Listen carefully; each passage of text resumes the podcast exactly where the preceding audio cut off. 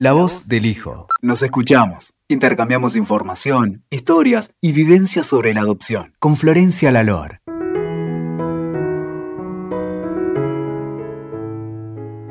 Hola, bienvenidos a un nuevo episodio de podcast de La voz del hijo.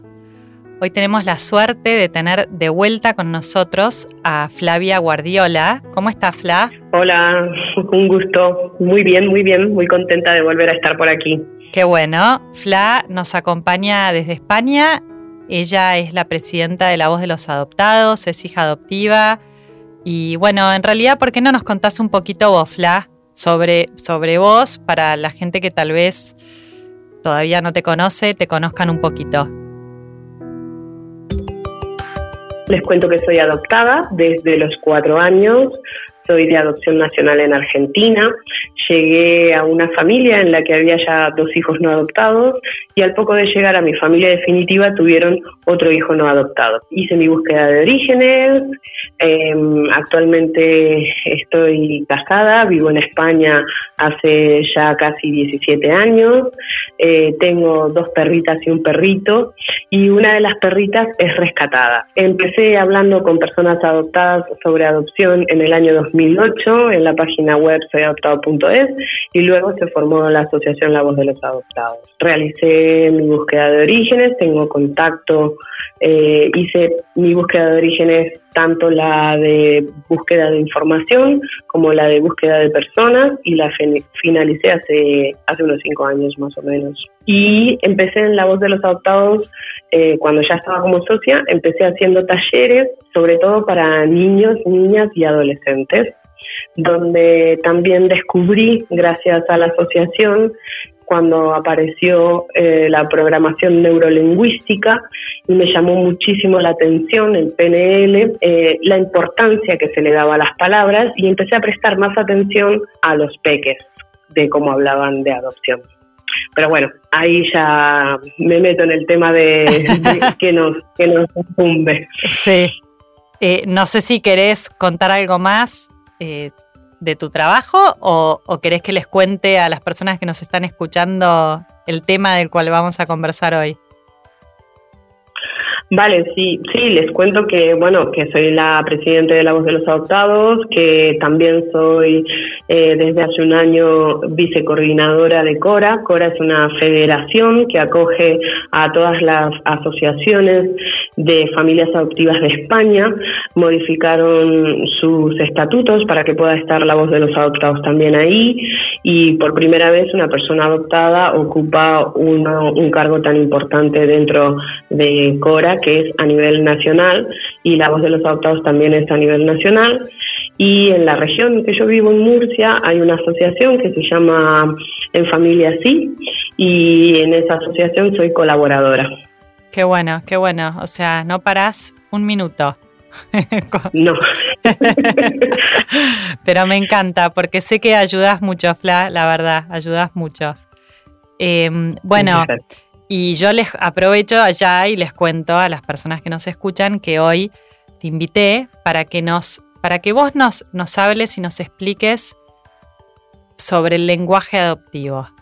Yo lo que lo primero que te quiero preguntar es ¿qué es el lenguaje adoptivo? Y también cómo, cómo se te ocurrió o cómo pensaste en este concepto del lenguaje adoptivo, ¿no? Pues estoy segura que que muchas personas nunca deben haber escuchado hablar de lenguaje adoptivo. Claro, eh, a ver, en la asociación le terminamos dando esta forma de lenguaje adoptivo, como te decía, eh, yo, yo particularmente empecé a prestar mucha atención cómo hablaban los niños y las niñas y los adolescentes entre ellos cuando hacía los talleres. En aquel entonces yo empecé como vocal de la junta directiva, entonces las que daban las charlas eran Ana Badía y también Irache Serrano, que fueron las primeras tres de la asociación. Entonces, mm, los papás iban a las charlas de ellas y yo me quedaba haciendo, digamos, eh, la parte de, cuidadora de, los peques, ¿no? Y eran todos peques adoptados.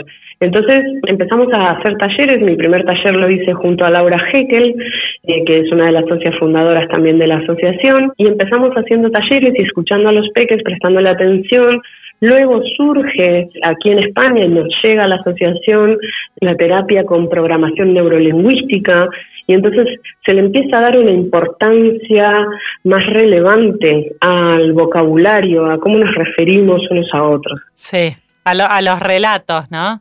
Claro, se le empieza a prestar más atención, ¿no? Y entonces ahí surge el tema del lenguaje adoptivo que se refiere a las palabras y frases utilizadas en relación, por supuesto, a la adopción y a las personas adoptadas. Puede ser positivo o negativo y puede tener un impacto significativo en la formación de la identidad y el bienestar de las personas adoptadas. Eso es lo que empecé a prestar eh, detalle y prestar atención. Por lo tanto, esto que, hoy yo les, les, estoy contando no es algo en lo que yo quiera tener razón, ni es que quiero imponer a nadie, simplemente lo estoy compartiendo. Eh, está comprobado, mm, está comprobado, ¿no? Que, que, las palabras, tanto las positivas como las negativas, afectan a todos los seres vivos, no solamente a las personas adoptadas. Por supuesto, también les afecta a los animales, a las plantas, ¿no? Y a las personas no adoptadas. Eh, sí, de hecho, eh, perdón, Fla, hay esto de la programación neurolingüística, yo es algo que también he aprendido un poco para mi trabajo. A veces hasta condiciona a la persona, ¿no? Cuando la persona escucha tanto algo, algo, algo, o si le dicen vas a terminar haciendo esto, vas a, y, lo termina haciendo, porque es como que el cerebro se le va metiendo ahí y eso es algo que ya se comprobó científicamente. Claro, Así que, está súper comprobado. Entonces, mm, hay un experimento que se puede hacer en casa, por ejemplo, con, las plantitas, ¿no? En, el colegio, todo, el mundo, en algún momento en el cole, nos ha tocado germinar una semillita cualquiera. De, lentejas, de, de, garbanzos, de alubias, porotos, como se le dice allá. Entonces, yo les recomiendo a la gente que, que lo compruebe, que lo comprueben ellos mismos, que no me crean, que lo comprueben. Entonces pueden poner dos frascos. Eh, de hecho, yo lo hice. Tengo un video grabado que quiero compartirlo en mis redes en cuanto lo tenga en cuanto lo tenga editado, que me falta terminar de editarlo. Mira qué buena. Sí, lo hice de nuevo porque, bueno, yo ya lo había hecho en el colegio, lo hice hace unos años atrás, cuando escuché lo del PNL, eh, y dije, voy a volver a comprobarlo, ¿no? Y dije, bueno, ya que estoy dando esta charla, digo, voy a hacer un video y lo voy a hacer. Me grabé me grabé con unas lentejas, hablándole a las lentejas, y les las, yo las puse en diferentes vasos y, les puse, ¿no? Para saber a cuál le tenía que hablar bien y a cuál le tenía que hablar mal, le puse a, un vaso le puse malas y al otro vaso le puse buenas. Sí. Y es increíble, Flor, es, es alucinante cómo puedes verlo, ¿no? Cómo las, las semillas malas empiezan creciendo bien, pero al final se, se terminan, se terminan, terminan como derrotadas. Yo sentí como que como que les gané, ¿sabes? O sea, porque esas habían, crecían, y aparte crecían, mm, al principio crecían más que las buenas, ¿sabes? Sí. Y, y bueno, ahí quedó documentado, no lo pude documentar todo. Quiero ver tu video. Sí, está buenísimo. Pero, bueno, a mí me causa mucha gracia escucharme, ¿no? Por cómo les hablo a, a las lentejas. Y es muy gracioso también. Pero al final, ¿no? el, último día les muestro a la gente en el mismo lugar, siempre las dejé en el mismo lugar, siempre les hablé por separado, cómo se vino abajo el vaso de las malas y qué pletóricas estaban las buenas y los últimos dos días dejé de regarlas a las dos para ver qué pasaba también, ¿sabes? O sea, a ver si también con el agua les afectaba a, a las buenas. Y no, no les afectó porque yo les seguía hablando a ellas con mucha dulzura todas las mañanas, ¿no? Y, a las malas todo lo malo, ¿no? Y, está, está muy bueno para que el, para que el que escuche este podcast también pueda hacer la prueba en casa. Mira. Y, comprobarlo, es alucinante. Si lo hacen, me pueden mandar fotos o videitos al Instagram Flavi79. Etiquétenme y me cuentan. Qué bueno, qué bueno. Bueno, voy a ver si me animo a hacerlo. Por ahí les digo a, mis hijas, Así de paso les enseño un poquito también, ¿no? De programación neurolingüística. Contame un poco, mencionaste que el lenguaje adoptivo puede ser positivo y puede ser negativo. ¿Querés contarnos un poquito más a qué te referís con eso o hablarnos un poco más de cada uno de estos tipos de lenguaje? Sí, te, termino de finalizar mi idea de, todo este lenguaje adoptivo, que yo quiero que la gente entienda que se refiere a las palabras, a las frases que utilizamos, porque hay frases muy según la cultura de cada uno, pero em, desde que estoy acá también he comprobado que hay, hay muchas frases que son a nivel mundial, ¿vale? Y, que y que no favorecen para nada, son frases utilizadas en relación a la adopción y a las personas adoptadas pero que no favorecen para nada. Entonces este lenguaje puede ser positivo o negativo, como bien nos comunicabas, y puede tener un impacto significativo en la formación de la identidad y del bienestar de las personas adoptadas. Por lo tanto, mm, esto que hoy les cuento eh, no es querer tener razón, no es querer imponer, sino que simplemente lo comprueben, ¿vale? Entonces, te comentaba del lenguaje adoptivo negativo y el lenguaje adoptivo positivo. El negativo puede tener un impacto muy malo en la autoestima de la identidad de la persona adoptada. Puede hacer que la persona adoptada se sienta diferente o menos valiosa entre los miembros de su familia definitiva.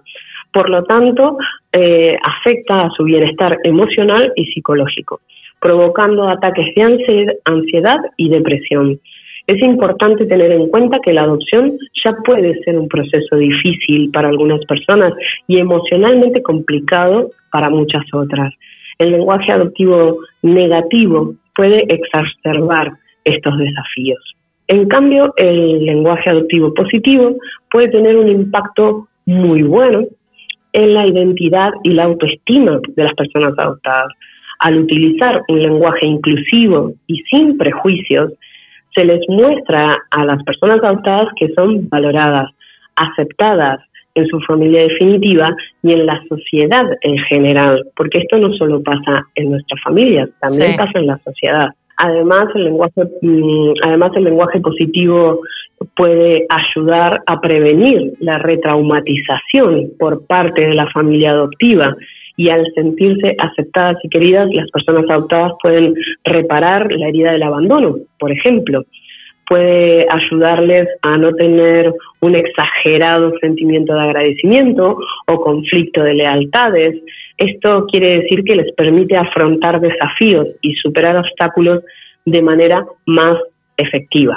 Eh, es importante también tener en cuenta que la adopción es una experiencia única para cada persona y, que eh, no hay una única forma correcta de abordar este tema, ¿no? Eh, por lo tanto, por lo tanto es muy importante escuchar y respetar las opiniones y sentimientos de las personas adoptadas sobre su experiencia propia. Sí, yo de hecho que tengo experiencia hablando con, con muchas personas adoptadas, bueno, vos también, mm, a vos te debe pasar igual que a mí. De repente lo que genera un impacto positivo en uno genera un impacto negativo en el otro, ¿no? Sí, eh, puede pasar. O sea, acá tratamos de hablar de esto sin la intención de generalizar. Eh, me quedé, estoy pensando, ¿sabes qué? En, algunas frases, a ver, para, para que podamos dar ejemplos, ¿no? Hay una frase, yo, te voy a contar, bueno, frases que, vos también has nombrado, pero que a mí me parecen, eh, me gustaría conversarlas con vos porque son frases que a mí me cuesta, que cuando yo las escucho me, no me gustan.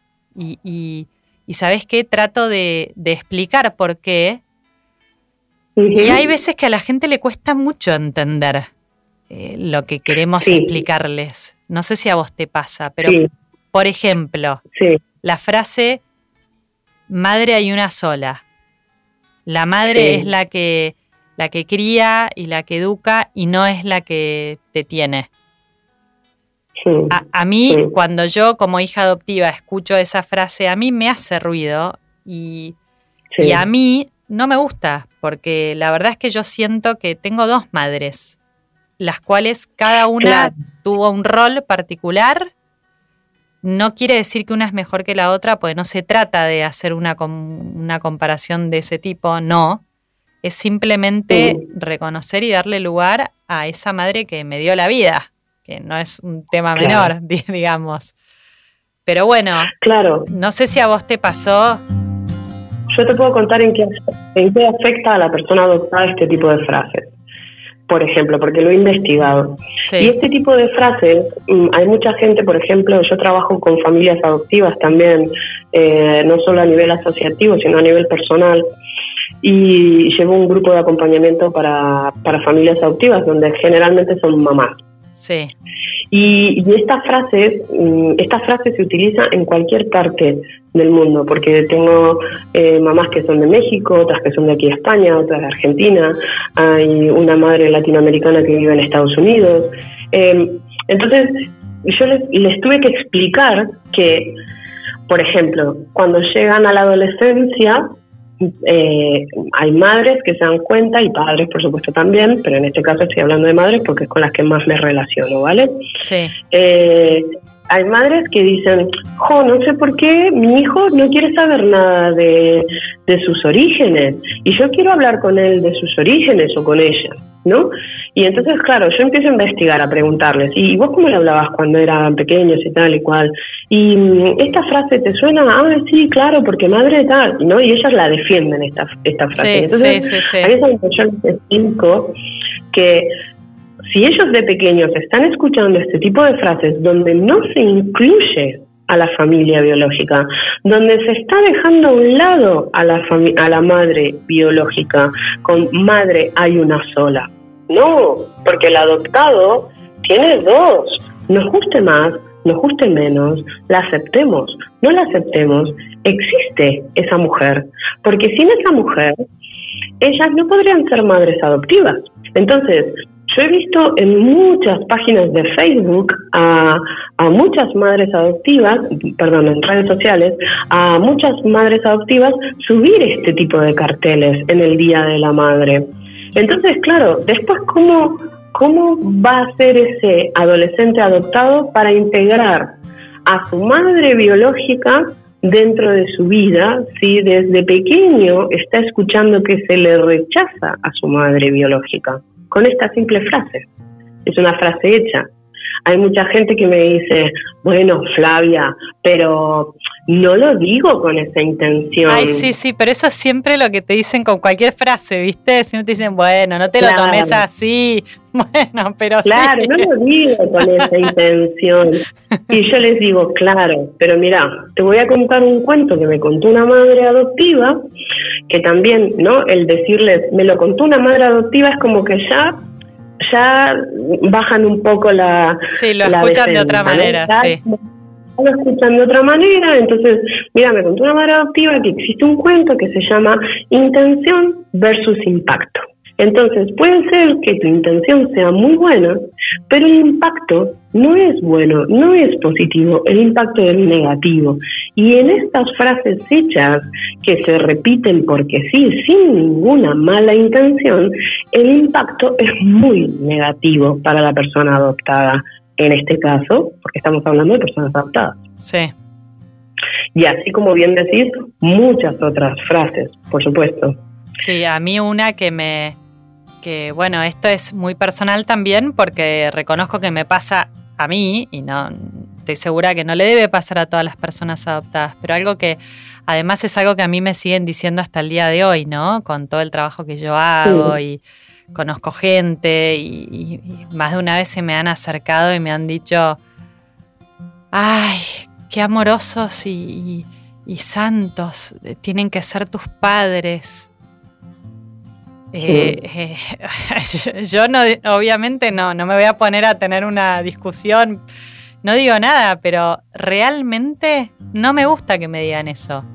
Porque mis papás... Te pone incómoda. Me pone incómoda, sí, porque además mis padres son seres humanos que se han equivocado, como también me equivoco yo siendo madre, como nos equivocamos todos. Y no son unos santos por, no sé, ¿no? Eh, eh, a ver si me ayudas a explicarlo, porque es, te ponen en un lugar de... Es que mira, esta frase me la dijeron hace justo hoy una semana. me fui a hacer un masaje. ¿Vale? Sí. Y la masajista ahí hablando, qué tal y qué cual, eh, me empieza a preguntar un poco porque era la primera vez que la, que la veía, era un masaje podal, ¿vale? Un masaje de pies. Sí. Y, y, yo tenía muchas ganas de ir a hacerlo, estaba súper relajada y tal, la mujer me empieza a preguntar cosas para saber de mí y tal.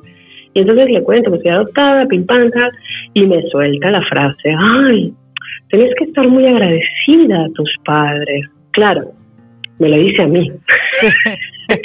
la presidenta de la voz de los adoptados. ¿Sabes a dónde se me fue la relajación, no?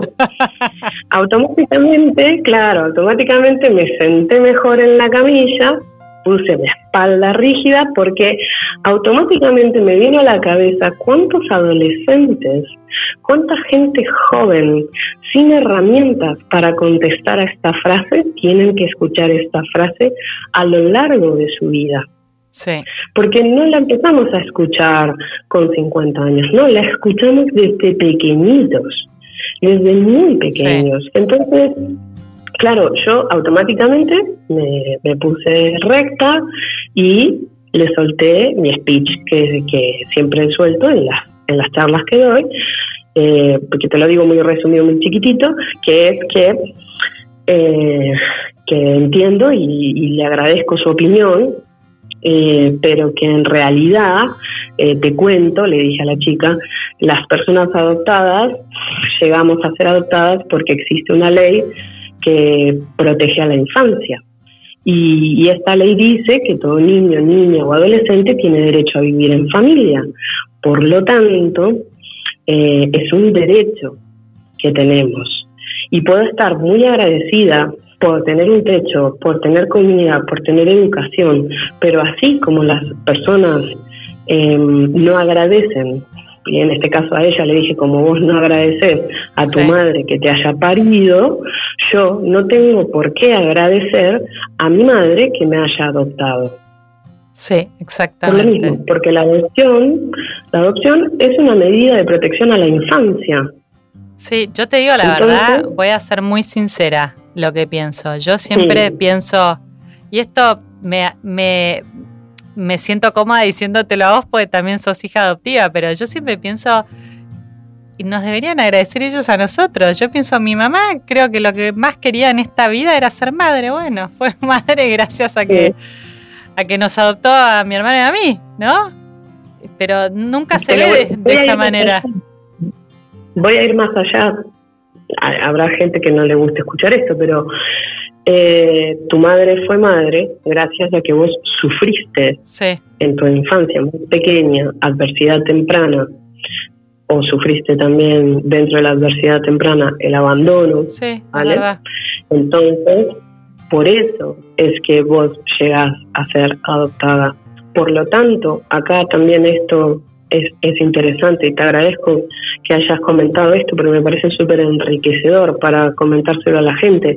Hay mucha gente, eh, muchos padres y madres adoptivos que celebran con sus hijos el día que, les adoptaron, el día que llegaron a casa. Claro, para ellos es un día feliz, pero para nosotros es el terminar de reconocer que te abandonaron o que te quedaste sin familia, o que tu familia no te pudo cuidar, ¿sabes? O sea, mm, hay, hay una pérdida antes por parte nuestra para poder llegar a nuestra familia definitiva, ¿no? Y eso mucha gente no lo tiene en cuenta.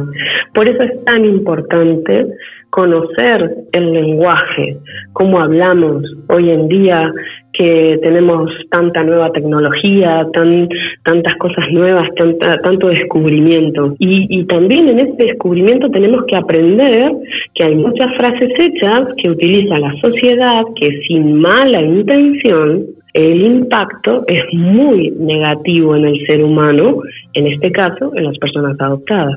Sí, es verdad, es verdad. Bueno, hay una frase que, que yo, yo te escuché mucho, a mí me, lo hemos conversado nosotras en nuestras conversaciones nuestras, pero me gustaría, que, me gustaría que, la gente te escuche hablar de, de esta frase. Cuando se le dice a un niño adoptado, tu mamá te quiso mucho, por eso te dio en adopción. Yo quiero que vos, vos cuentes qué pensás de, de esa frase, de ese lenguaje, Y después te voy a contar un poco lo, lo que me pasó a mí cuando, cuando te escuché debatir sobre esto. Sí, es, es, es qué bueno, qué bueno que, que, que saques este tema. Es súper enriquecedor poder hablar de esto y más en un lugar seguro, ¿no? Como Sí. en este caso estamos viendo nosotras con el podcast. Esta frase hace mucho daño a la persona adoptada porque eh, si uno se cría, un ser humano se, se cría, crece, ¿vale? Crece eh, en un ambiente donde le están diciendo que te quisieron mucho y por eso te abandonaron, el día de mañana cuando crezcas vas a tener miedo que te quieran.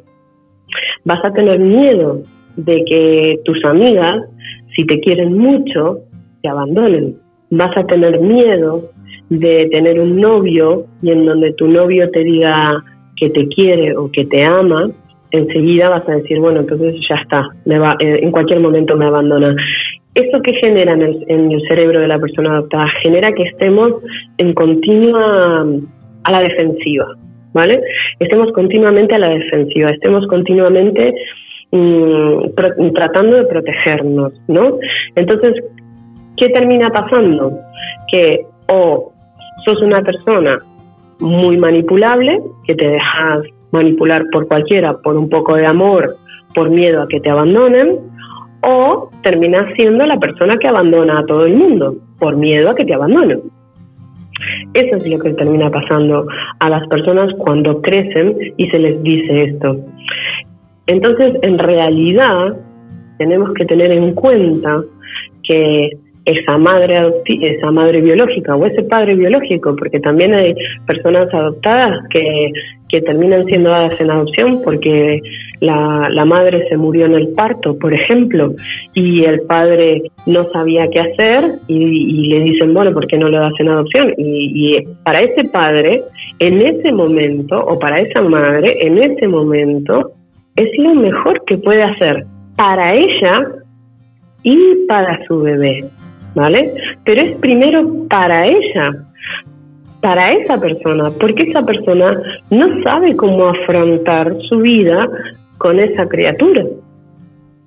Entonces, cuando hablaba, ah, la voz de los ahora tiene mucho contacto con el grupo Raíces Gestantes, que es un grupo de madres biológicas y padres biológicos. Y, y hablándolo con Carla, eh, la representante, mm, también tenían, tuvimos esta charla, ¿no? Y yo le, yo le explicaba, mm, cuando ella me contó la historia y tal, mm, que lo contó también para una tertulia de la voz de los adoptados, eh, yo le decía, claro, en ese momento fue la mejor decisión que pudiste tomar. No sabías para dónde salir, no sabías qué hacer. Entonces eso realmente ponete una mano en el corazón. Realmente vos lo hiciste porque era lo mejor para vos en ese momento. Y por supuesto también para ese bebé, porque su figura referente no sabía qué hacer con su sí, vida. Sí, bueno, te escucho y justo eso era lo que yo te quería decir. Yo como que con esta frase que, que entiendo que los padres adoptivos la dicen con la mejor intención, ¿no? Yo creo que lo dicen Sí. porque quieren, quieren que sus hijos no sufran. Pero yo creo que la- no, no tiene que ser esa frase de esa manera, sino que tiene que haber una explicación y explicarle todo esto que estás diciendo vos. Tu mamá no pudo, en ese momento no, no podía hacer otra cosa, no tuvo los recursos, no supo. Sí, sí. ¿no? No quiere decir que no te quería, pero no, no esta frase así literal. Te quiso y por eso Pero te dio. no sabes, es que no sabes si la Sí. que lo quería o no lo quería. Sí, es que sí, decir, es verdad. seguramente te quería. No, no lo sabes si te quería o no te quería. Sí. Bueno, y, hay que animarse a decir, no lo sabemos.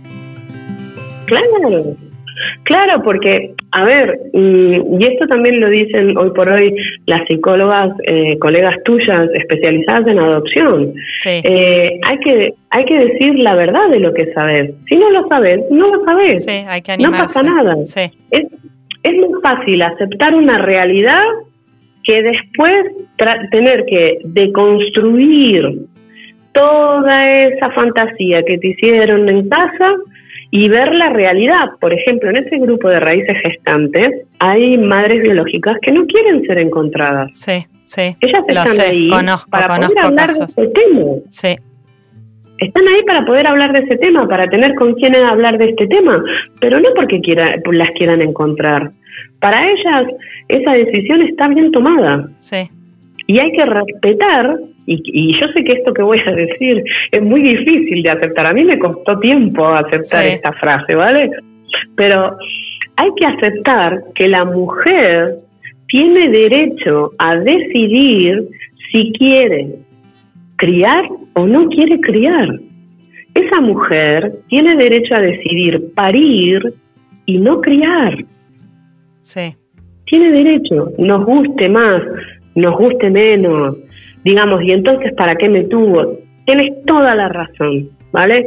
Tienes toda la razón en enfadarte, en que te duela, en tenés toda la razón, porque yo, yo pasé por esa revolución de rabia, ¿no? ¿Cómo me vas a decir esto, no? A mí la primera vez que me dijeron esto fue Beatriz Benítez, nuestra secretaria de la voz de los adoptados. Y, hablándolo con ella, ¿no?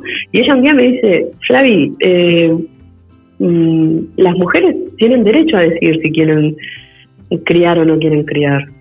Tienen derecho a decidir si quieren parir o no quieren parir, porque pueden porque claro, uno lo primero que le viene a la cabeza, ¿y entonces para qué me tuvo? Bueno, porque tal vez la mujer no está de acuerdo con el aborto y prefiere tener ese bebé y darle una adopción porque no quiere criar. Sí. Sí, y, a, un niño que pregunta, y a un chiquito que pregunta, bueno, ¿y por qué mi mamá me dejó? Me, bueno, se le puede decir porque no podía cuidarte y nada más. O porque no, no quería. Sí. O porque no quería. Y decir, no lo sabemos. Claro. Y además, es muy, es muy difícil, ¿no? Este tema, porque realmente hay mujeres que sí que te lo van a decir y ya está, ¿vale? Porque mm, hay mujeres que sí lo dicen. Y hay mujeres que van a buscarle 800.000 vueltas, 800.000 excusas, para porque no son capaces de decirte, mira, porque yo no quería ser, mm, ser madre. Te parí y, y te tuve porque no quería abortarte. Sí. Pero claro, es muy duro para un hijo escuchar esto, ¿no?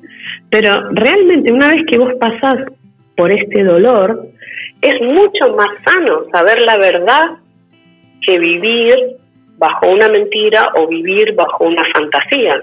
Es, es, mucho más doloroso vivir bajo la fantasía. Sí, sí, sí. Porque al final creas mecanismos de defensa dentro tuyo porque como vos bien decís, esta frase a vos por dentro tuyo, ¿no? Te revolvía. ¿Por qué? Porque hay algo que no te encajaba, que te digan, ay no, tu mamá como te quería mucho, te dio una adopción. Mm. Sí. Sí, y, también podría, no me, no me quiero meter en este tema porque ya creo que podría ser para otro podcast, pero me llevas a pensar en, en el instinto materno, ¿no? Que yo pienso que el instinto materno no existe. He tenido muchas discusiones con personas por este tema y yo realmente creo que no existe. Creo que es algo cultural de nuestra sociedad, que de verdad pienso que hay muchas mujeres que deben tener hijos porque sienten que es lo que hay que hacer. Y, bueno, pero podemos eso dejarlo para, para otra entrevista. Pero me hizo pensar en eso también. Que, las mujeres no, por ahí en, las sociedades y las culturas que vivimos nosotros no, no se animan a decir, bueno, no, yo en realidad no quiero, porque está mal visto. Es así, así es, 100%, estoy 100% de acuerdo con vos, me parece un pensamiento súper interesante para poder hablarlo, por supuesto. Pero, pero me parece súper enriquecedor este pensamiento. Pero claro, ahí ya entramos más, ¿no? en todo lo que Lo podemos pensar, sí. Sí, sí, sí, Ahí ya entramos en otros debates que es muy difícil para la sociedad hoy por hoy entenderlo. Sí, es verdad. Es muy difícil porque no, tenemos, mm, pero yo creo que, que todo esto parte de la base, Flor, de que no tenemos nuestra generación, ¿vale? Porque las nuevas generaciones sí que lo tienen. No tenemos educación emocional. Es verdad. ¿vale? Es verdad. Entonces, como no tenemos educación emocional, pues claro, hay determinados pensamientos de la actualidad que nos parecen exagerados, que nos parecen ya como que estás buscando la quinta pata al gato, como que te, bueno, es que te pones la piel muy fina, también te dicen, ¿no? Sí, sí, es verdad, es verdad. Pero es por la falta de educación emocional, porque ¿quiénes te dicen estas frases? La gente de nuestra edad, la gente mayor, que ha vivido bajo una crianza tradicional, pura y dura. Y hoy por hoy hay muchos padres y madres que practican diferentes tipos de crianzas, porque hoy ya no existe solamente la crianza eh, tradicional. Ahora existe la crianza respetuosa, la crianza positiva, la crianza conectiva. Sí, y de hecho mis hijas que tienen 13 años y 10 años tienen como materia educación emocional en el colegio desde que están en jardín. Tienen el cuaderno de educación emocional, sigue siendo el mismo todos los años eh, hasta que se acaba. Mm. Cuando se acaba el cuaderno de educación emocional compras uno nuevo, pero lo van llevando eh, durante todos los años escolares, sí, y tienen un espacio de educación emocional. Claro, ahora hay mucha gente que se ríe, ¿no? De las nuevas generaciones y les dicen la generación de cristal, por ejemplo, es otra frase Que, que, tenemos nueva, ¿no? La frase de, ah, esta generación de cristal. No, no es de cristal, es una generación que tiene educación emocional. Sí, que nosotros tienen, tienen más conciencia de las emociones. Sí. Claro. Sí, tal cual, tal cual saben expresar. Vos fíjate que la mayoría de, de, los peques saben decirte lo que quieren, lo que no quieren, qué les gusta, qué no les gusta, porque se les pregunta, porque se les enseña. A nosotros no, sos chiquito, no sabes, cállate, ¿qué vas a saber vos? Siempre, Claro. ¿No? Eh, no, mamá, este color no me gusta. Ay, ¿cómo no te va a gustar? Pero, ah, cállate, no te estoy preguntando si te gusta o no te gusta, te estoy diciendo que te lo pongas, punto. Sí, sí, sí. No había espacio para el debate. No, teníamos espacio para el debate, para el pensar y el para decidir, ¿no? Bueno, aunque sea chiquita, quiero decidir que me gusta el color negro. No, te tiene que gustar el rosa.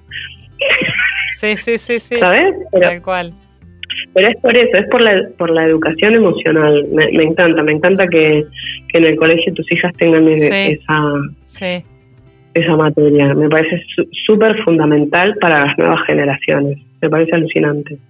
Bueno, Fla, déjame que estoy pensando, ya para despedirnos, me gustaría que, ¿qué les podemos decir a las personas que no son adoptadas, que nos escuchan, como para que, para que se queden con algo puntual. Yo, por ejemplo, estoy pensando, bueno, que la próxima vez que se crucen con una persona adoptada, que antes de decir algo lo piensen dos minutos. no sé.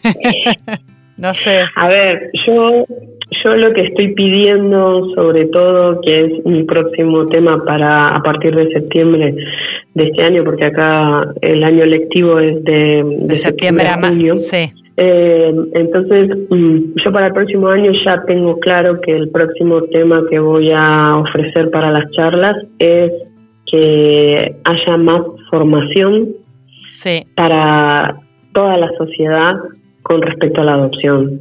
Fundamentalmente, fundamentalmente para las familias biológicas, para las personas adoptadas y por supuesto que siga habiendo para las familias adoptivas, pero también en general, que también los maestros, los médicos. Sí, los médicos, sí, sí, sí, tal ¿Eh? cual. Sí. Los dentistas, los que nos piden los antecedentes. Todos, que no todos, sí. Hoy, hoy fui al médico y me pasó. Fue lo primero que me preguntaron. Sí. Entonces, eh, eh, que no está mal que te pregunten, el tema es que no te sigan insistiendo, preguntando, pero ¿estás seguro que no sabes? No, no, estoy segurísima que em, entonces, para esa gente pido que por favor haya más formación, que por favor intenten escuchar más la voz de las personas adoptadas.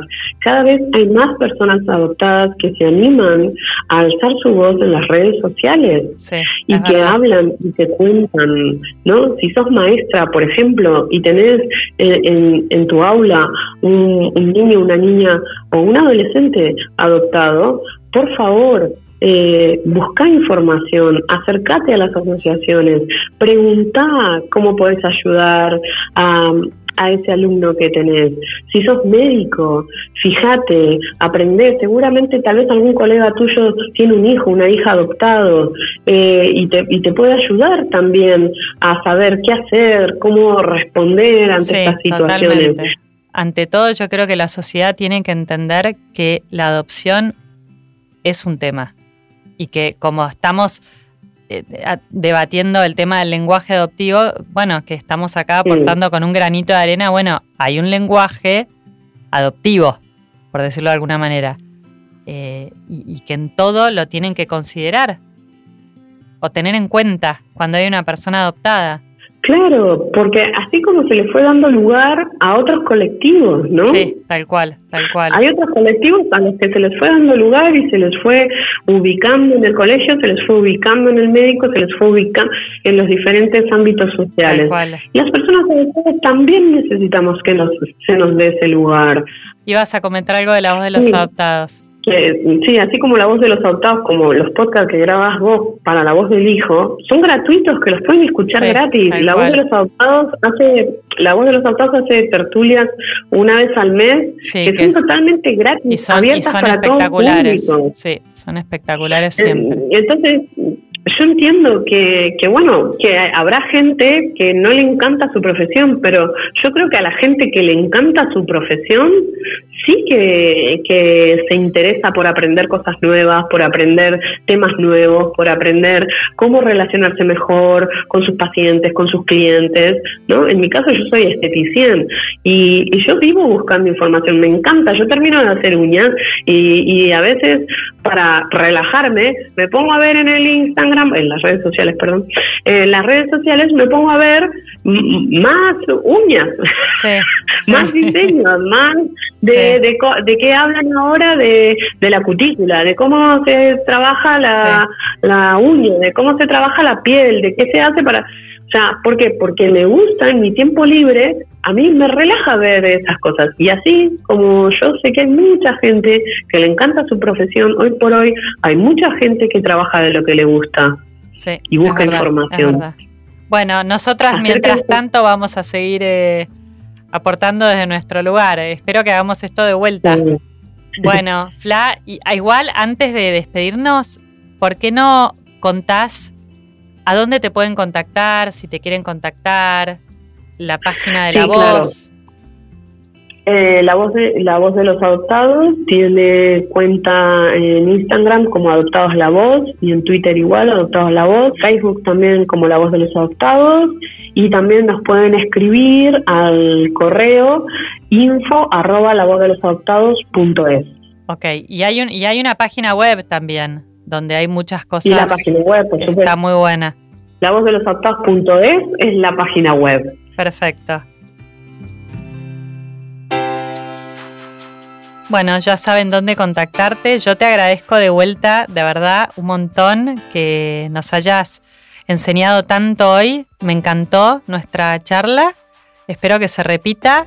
Y, bueno, eh, me despido también de todos y les recuerdo como siempre, que si quieren más información pueden ingresar al sitio web que es www.lavozdelhijo.org y también seguir la cuenta de Instagram que es La Voz del Hijo. Muchas gracias a todos y muchas gracias, Fla. Te mando un beso grande. Un abrazo muy fuerte y muchas gracias a vos una vez más por brindarnos este espacio a, la voz de los adoptados que, han pasado varios socios por aquí, así que te lo agradezco muchísimo que siempre cuentes con, la asociación para tus podcasts. Muchísimas gracias, Flor. Gracias, un beso. Un abrazo. Escuchaste La Voz del Hijo. WeToker. Sumamos las partes.